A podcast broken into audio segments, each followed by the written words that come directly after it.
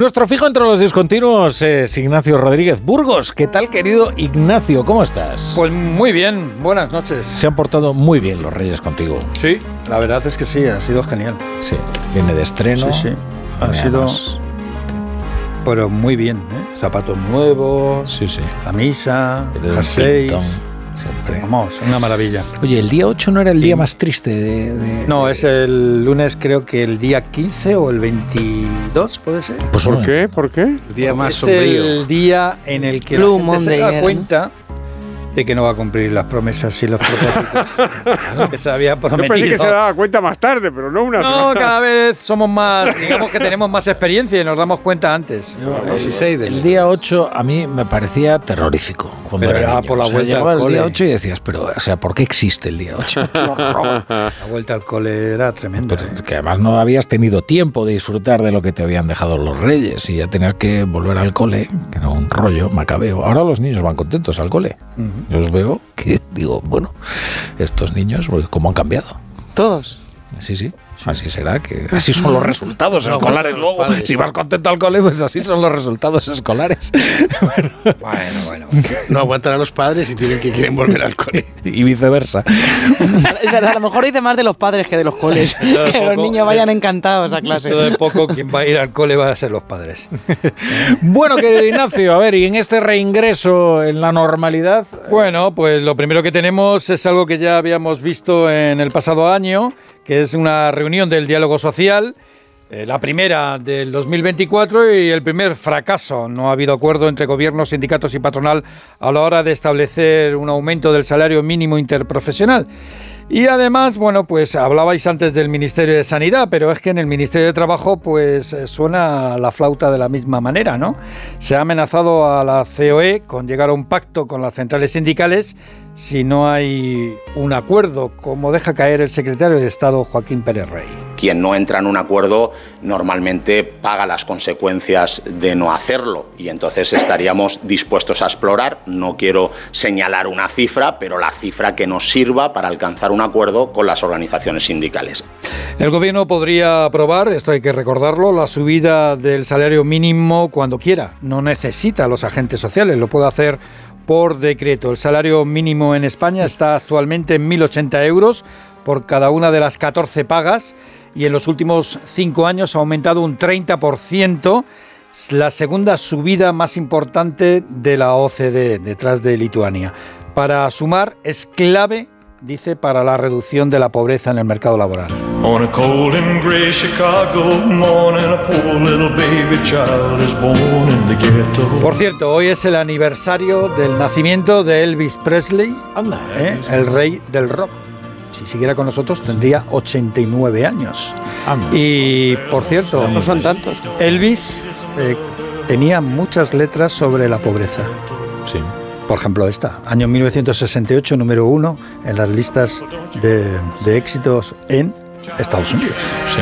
Luego supo disfrutar de la más fastuosa riqueza. Sí, sí, sí. A veces, bueno, se pasó un poquito. De verdad, su casa de Graceland era una maravilla, muy hortera, pero eh, bueno, una- un palacio en realidad. En Memphis, que no es que sea el lugar más bello de la tierra, ¿no?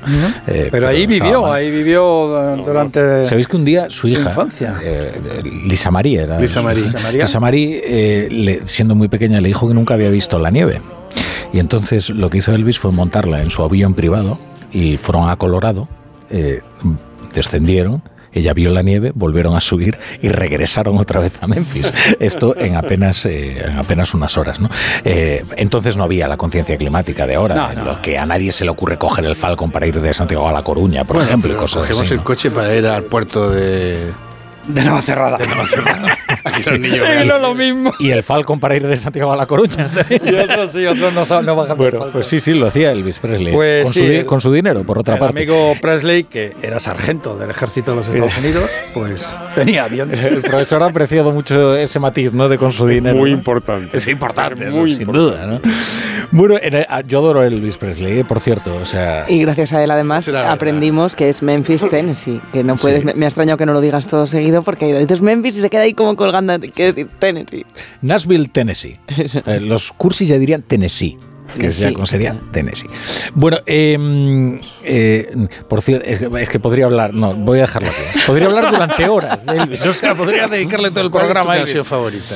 Pues mira, hombre. Es, es muy difícil esa Me alegra- pregunta, Es terriblemente difícil. Yo creo que es una muy enternecedora Always on My Mind, por ejemplo. Sí, es muy bonito. Creo Sí. que es muy bonita. Sí, aparte es un desagravio a su Sí, esposa. sí, y además es una exhibición. En canciones económicas pusimos la del gueto, eso sí, Sí. hace unos años. Suspicious Mind, hombre, pues eh, Hombre. es muy espectacular. Además, eh, te- te- te- aún te pones hoy los vídeos en YouTube de las actuaciones en Las Vegas eh, antes de, de ganar kilos y bueno la última la última actuación en el 73 eh, siendo ya un hombre de un volumen considerable eh, y sudando eh, es muy conmovedora eh, por la fuerza por la garra con la porque la verdad es que en el directo se dejaba el pellejo completamente Elvis nunca mejor dicho. Bueno eh, a ver que estamos hablando precisamente del ámbito laboral y de las bajas Elvis no se cogía ninguna bajas y por eso pues la verdad es que tuvo un abrupto final. En el ámbito laboral ahora destaca esta propuesta de la ministra de Sanidad que son esto de las autobajas de tres días eh, de los trabajadores por enfermedad algo que viene ya de la pandemia verdad que eso ya lo probamos para evitar el colapso burocrático Sí, esa es una, es una propuesta lanzada en más de uno aquí en Onda Cero por la titular de Sanidad, Mónica García, para no colapsar los centros sanitarios ante el aumento de la gripe y otras enfermedades eh, respiratorias. Los sindicatos, como apunta desde Comisiones Obreras Maricruz Vicente, prefieren que se haga más hincapié en la sanidad, en la calidad, eh, más que en esto de las autobajas. El problema fundamental no es tanto en agilizar las autobajas, sino en agilizar la atención sanitaria a las personas trabajadoras que están, que están enfermas, porque si eso va a suponer que se te retrasa tu posibilidad de acceder a una consulta médica cuando estás enfermo, pues no tendría ninguna razón de, ninguna razón de ser.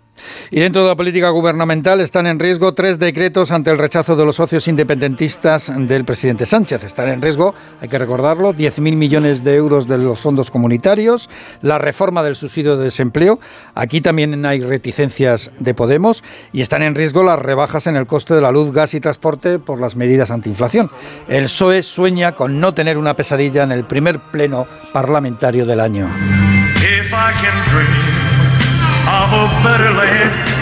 Esta es una canción que se hizo en tres meses, justo tres meses después del asesinato de Luther King.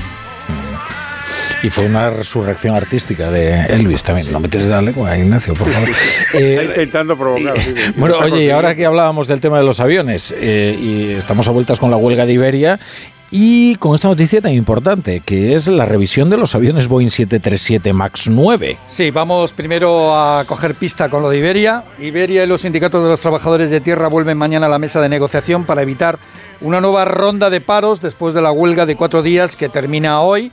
Huelga que también ha terminado con maletas en sitios, bueno, que no eran donde tenían que llegar. Pero bueno, además, en el caso Boeing, las acciones de la compañía se han hundido hasta un 8% tras la decisión de las autoridades de aviación norteamericanas de revisar todas las unidades de este modelo. También se ha hecho en la India, en Europa y en otros países. ¿Por qué? Pues por el incidente de uno de estos aviones, el de Alaska Airlines, al desprenderse un panel, un panel donde estaba una de las puertas, ventanillas, en pleno despegue con más de 170 pasajeros en el avión. Bueno, gracias. Gracias a las habilidades del piloto, pues no pasó nada. Oye, y hay otras dos noticias empresariales que destacan. Pues mira, la primera es que Arabia Saudí de repente, sin avisar, ha decidido abaratar su petróleo a sus clientes. ¿Para qué? Pues para no seguir perdiendo cuota de mercado. El crudo ha bajado casi un 4% en los mercados internacionales y lo nunca visto, al menos en los últimos meses. La Comisión Europea ha autorizado una ayuda de Estado a una empresa privada para que no se largue a Estados Unidos. Cosas del proteccionismo. Se trata de la empresa sueca Northrop, que va a recibir 900 millones del gobierno de Olaf Scholz para montar una gigafactoría de baterías eléctricas. Es el primer caso que se aprovecha del marco temporal de crisis desplegado por Bruselas para impedir la fuga de empresas que rompe el corazón de la Unión.